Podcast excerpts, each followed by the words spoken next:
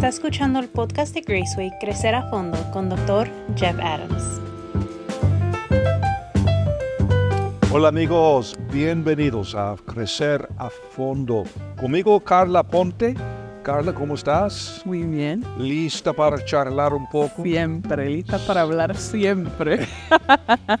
Esto es lo que me gusta, por eso estás conmigo en este programa, porque no tengo que luchar para que digas algo. Eh, ustedes que tienen tiempo de vernos saben que, que es una personalidad muy uh, extrovertida, Sí. se, se puede decir, ¿verdad? Me imagino que te han acusado de eso. Sí. Porque, porque eres tan ruidosa, me dicen. Porque gritas tanto yo. Perdóname. Pero la idea es hablar de temas que, que nos puedan ayudar a crecer como seres humanos, como seguidores de Cristo Jesús. Y un tema que quisiera tocar, Carlos, es el tema de compartir nuestra fe.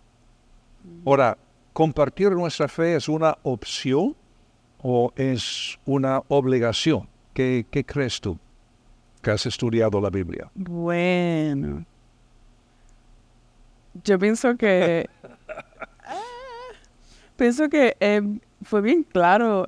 O sea, le- esa, uni- esa cosa que nos mandaron a hacer. O sea, bueno, nos dicen, obviamente, amarte Nos mandaron. Me suena como mandato. muchas. Sí. No es así, ¿verdad? The Great.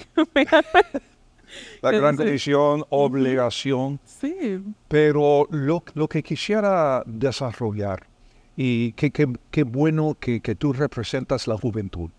Eh, Y, y- y yo no digo cuántos años tengo, pero la Biblia dice que el Señor dijo en las Sagradas Escrituras que el hombre tiene sus ah, ah, 70 o sus 60 y 10 años.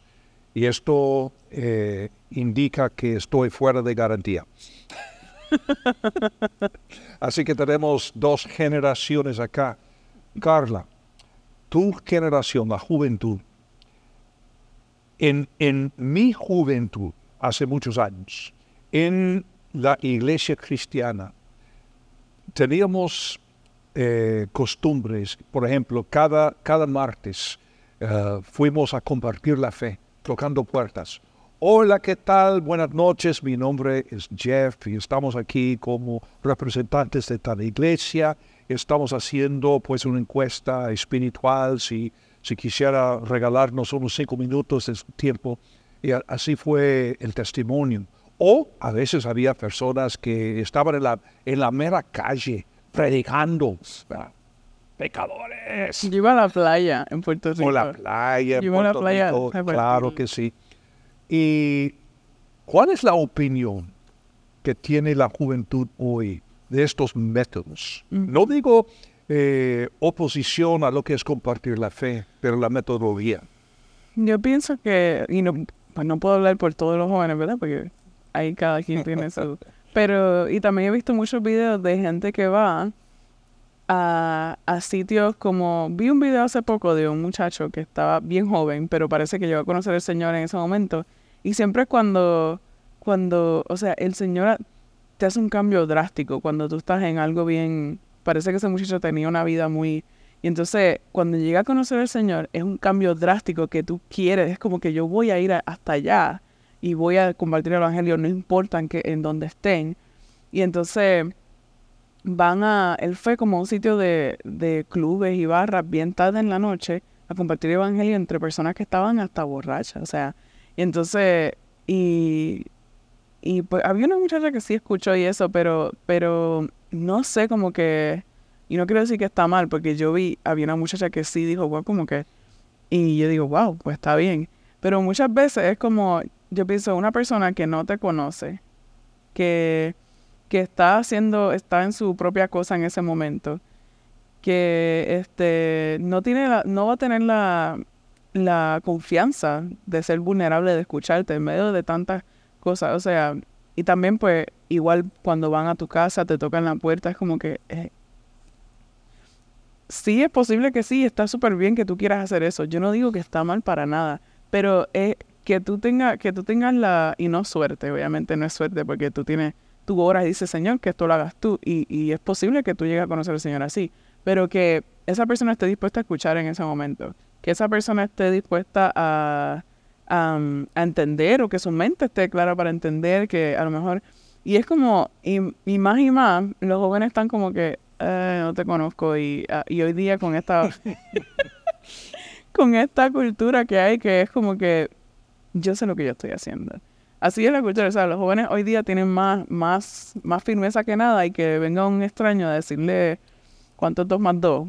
Creo que las dos generaciones eh, eh, estamos de acuerdo porque eh, quiero decir que respeto mucho, muchísimo Ujú, la pasión, la sinceridad, el denuedo eh, de las personas que, Ujú. que hacen eh, este tipo de evangelismo. O sea, saliendo a la playa, a las calles, tocando puertas, etc. Fabuloso. Ah, entiendo la pasión. Yo también quisiera compartir mi fe. Yo era el pastor juvenil de esta iglesia, Carla, hace muchos años. y después salimos para pasar muchos años en América Latina. Entonces regresé como el pastor principal. Pero cuando yo era el pastor juvenil de esta iglesia, eso fue en los años eh, 60 y 70, y cada sábado saldríamos a la plaza a compartir nuestra fe. Ah, saliendo al parque que está frente al museo, ahí en esta zona, y hablando con los chicos, hablando con, bueno, cualquier persona que, que nos prestara la atención. Y cada sábado regresando, que 10 conversiones, 12 conversiones, 15 personas aceptaron al Señor como su Salvador el día de hoy. Amén, gracias al Señor y todos felices. Y después de un par de años de hacer esto, hice un estudio de estas personas que habían aceptado al Señor. Adivina cuántas de estas personas habían llegado a la iglesia. ¿Cuántas? Ninguna. Mm, ni una. Entonces, por eso tengo que cuestionar la efectividad de la metodología que, que usamos. Y yo creo que hay, hay- hay tantas cosas que, que podríamos decir, y quizá la cosa más importante es ser lo que somos. Y, y yo tengo la convicción muy fuerte que cada ser humano es único. Sí.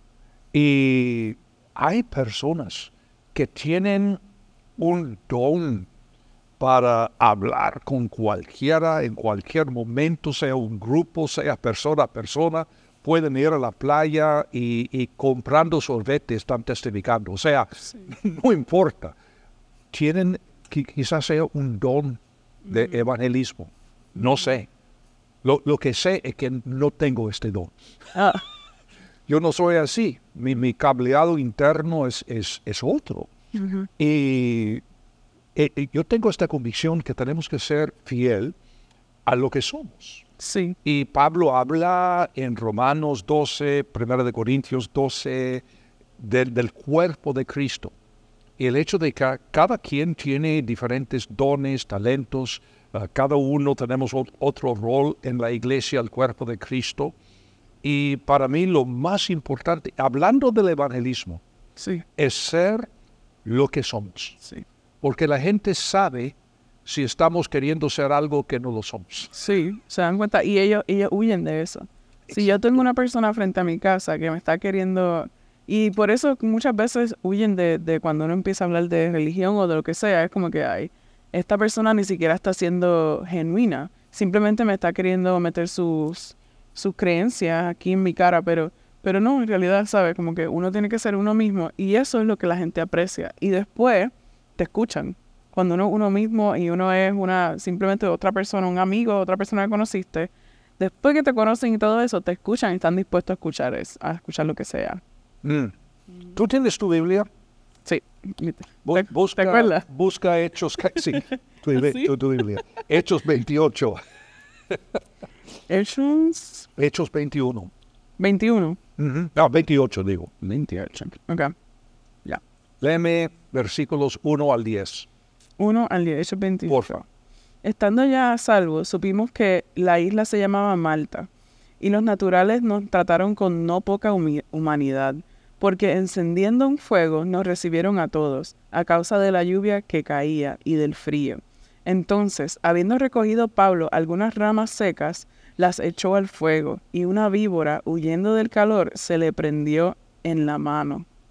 Cuando los naturales vieron la víbora colgando de su mano, se decían unos a otros, ciertamente este hombre es homicida, a quien, escapado del mar, la justicia no deja vivir.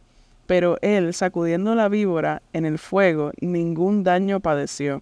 Ellos estaban esperando que él se hinchase o cayese muerto de repente, mas habiendo esperado mucho y viendo que ningún mal le venía, cambiaron de parecer y dijeron que era un dios. En, aquellos, en aquellos lugares había propiedades del hombre principal de la isla, llamado Publio, quien nos recibió y hospedó solícitamente tres días. Y aconteció que el padre de Publio estaba en cama, enfermo de fiebre y de disentería. Y entró Pablo a verle, y después de haber orado, le impuso las manos y le sanó. Hecho esto, también los otros que en la isla tenían enfermedades venían y eran sanados, los cuales también nos honraron con muchas atenciones, y cuando zarpamos, nos cargaron de las cosas necesarias. El otro día yo estaba leyendo este pasaje y por supuesto, he leído el pasaje muchas veces, he predicado el pasaje muchas veces, pero se me ocurrió, aquí tenemos la primera vez que el Evangelio llega a esta isla ah, de, Malta. y, Malta es una isla que tiene una historia de dos mil años del cristianismo. Pero, y, y, es una historia muy, muy buena a propósito, pero el Evangelio llegó imagínate esto, a manos de, un prisionero, un hombre encadenado, ah, con, una víbora en su mano, y, él lo echa así como si no fuera nada. Y, los, naturales de la isla están pensando primero que oh, obviamente es, algún homicidio, no, no sé qué, porque la víbora lo ataca y va a morir y no muere. Y dentro de pocos minutos creen que es divino y están trayendo el hombre más importante de la isla para ser sanado por este tipo. Ahora, imagínate un manual hoy en día, cómo plantar iglesias en esta isla. Primero vamos a buscar una víbora, después esto. O sea, e, eso no fue parte de, un gran plan que tenía Pablo para dejar el Evangelio en Malta. entonces, ¿qué pasó? Eh, algo totalmente orgánico. Pablo en una situación triste, o sea, prisionero a causa del Evangelio, lo estaban llevando a Roma para aparecer ante, ante César, que era su derecho, y en un momento se encuentran en esta isla y así llega el Evangelio. Increíble. Y es, yo siento que no empezó por él gritando el Evangelio ni nada, empezó por él um, caring. O sea, está haciendo las cosas. Una serpiente. bueno, sí, pero después termina sanando a alguien y sanó al otro y sanó al otro y no está diciendo nada todavía. Exacto. Pero lo primero que ellos recibieron de él fue amor, o sea, amor porque me está, o sea, está sanando. O sea, él yo le importo enough como que para que me sane. Y si lo piensas también como que Jesús cuando vino, Él estaba sanando, le estaba ayudando, le estaba esto, pero escuchen también lo que tengo que decir. Pero como dices, eso vino primero. Y seguramente Pablo usó muchas palabras en las horas después o los días después. No sabemos cuánto tiempo quedaron allí en la isla, porque no salieron en vuelo, salieron en un barco, quién sabe cuántos días o semanas después. Pero como dices, todo esto salió naturalmente, una forma orgánica, como es la palabra que usamos mucho el día de hoy. Pero se me ocurrió la idea de que Pablo es lo que es. Rabí, fariseo, seguidor de Cristo, ah, prisionero, pero la misma persona. Y siguiendo la guía del Espíritu Santo en, en todo momento. Ujú. y, debe, y, y pienso como que lo que está saliendo de él es simplemente el Señor en él. Así que como creyente, esos frutos deben afectar a las personas. Que no es simplemente yo voy a tu casa y te voy a decir el evangelio y espero que lo agarres y ok, bye. O sea, sé un amigo, o sea, sé una persona que ayuda, sé, o sea, sé Jesús para otra gente, no obviamente Pero que ellos vean algo diferente en ti, que digan como que, wow, yo quiero, yo quiero mantener a esta persona en mi vida y sin tener que estar predicándole a la gente todo el tiempo. Ellos van a ver, ellos quieren estar contigo y luego van a estar dispuestos a escucharte. Como él, ellos se quedaron como que, wow, mira esta persona que, oh, y no pasa nada, y no sano. Claro que me voy a sentar a escucharlo porque mira todo lo que ha hecho. Igual que Jesús con todo lo, todo lo que hizo, todo el mundo quiere escucharlo, mira lo que está haciendo, es como que algo fuera de este mundo. Y no es que tuvo un plan para ganar su confianza. Es lo que sale de... Va- vamos a formar una E- E- E- NRG, vamos a, vamos, a, vamos a hacer esto, vamos a establecer una escuela, luego vamos a donar eh, comida y, y vamos a hacer una distribución de, de ropa. No, eh, o, o sea, simplemente vivía su vida. Exacto. Y en el contexto de vivir su vida siguiendo a Dios. Dios le dio oportunidad para compartir su fe. Exacto. Porque orgánicamente lo que está saliendo de él es el fruto del Espíritu. Eso es lo que, así que eso es lo que él es. Y él trabaja, y él viviendo su vida, él no está haciendo como dice, como que voy a planificar, voy a venir aquí, vamos a hacer una escuela, vamos, o sea, pasó sin querer y que una víbora le... Hay- hay accidentalmente. un- un- una citación de- del general Eisenhower, quien luego se hizo presidente de los Estados Unidos y durante la Segunda Guerra Mundial él era el líder ah, de todas las tropas ah, ah, en Europa. Pero él dijo algo que siempre me ha impresionado. Ah, él, él- él dijo lo siguiente, si puedo encontrar esta cita, lo, lo escribí ah, para no olvidarlo y, y ya no lo encuentro. Pero él, él dijo esto, en la planificación para la batalla, siempre he encontrado que los planes son inútiles, pero la planificación es indispensable. Huh. Hay que pensarlo.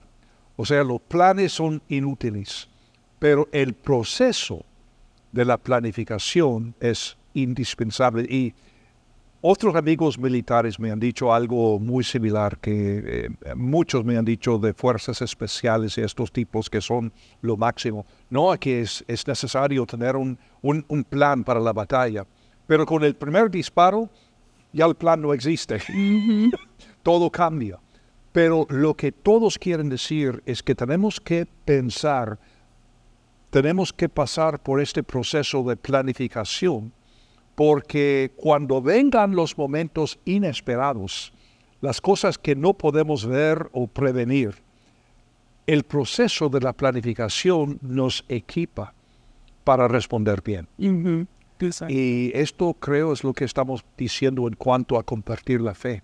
Es bueno pensar, planificar, es bueno prepararnos para, para dar una respuesta. Ah, Pedro habla de esto en una de sus cartas también, preparados para dar una respuesta para la fe que está dentro de nosotros.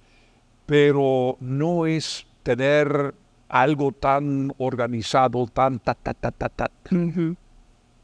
pero entonces abrazar la vida y en cualquier momento de la vida algo sucede. Y ahora, ¿qué puedo hacer para que esto sea oportunidad para compartir mi fe de forma natural? Y ven ahí el verdadero uno, ¿sabes? Como que el verdadero tú sale en esos momentos. Y eso es lo que la gente ve. Y, y, y se quedan como que, oh, wow, él es así de verdad. E- e- Cuando esas cosas pasan y en they- ellos te confían, confían más, dicen como que, oh, es íntegro. O sea, es una persona así, aunque no sea en papel. Porque eso es lo que piensan. Ellos están en un papel, tienen que venir a, a hablarme del evangelio o lo que sea, pero en su casa son igual. Y eso, eso hace que ellos como que, oh, wow, o sea, Es tú. muy interesante. Cuando me retiré del pastorado eh, hace más de siete años ya, eh, comencé otra carrera de, de planificador ah, estratégico y trabajo con individuales y trabajo con organizaciones. Y a- algunas personas me han dicho, ¿y, y por qué has dejado el ministerio? No he dejado el ministerio. ¿Cómo, cómo es eso? Pero eh, estás trabajando, eh, es, es- es un negocio. Bueno, pero yo tengo la oportunidad, por ejemplo, este life plan que facilito, pasar dos días enteros con otra persona, persona a persona, hablando de su vida, de su historia, de sus dones, de sus valores. Es imposible no hablar de cosas espirituales Claro. y no tengo que inventar nada. O sea, sale, es increíble las oportunidades que he tenido para compartir el Evangelio con espiritistas, con, ah, con ateos, con agnósticos, ah, con, con personas de toda índole.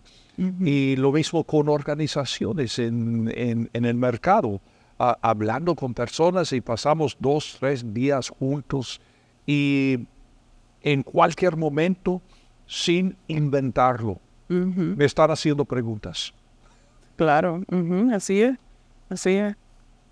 Que pa- para mí este evangelismo es el evangelismo más eficaz. Es la relación, es crear relaciones. Y Así eso, es.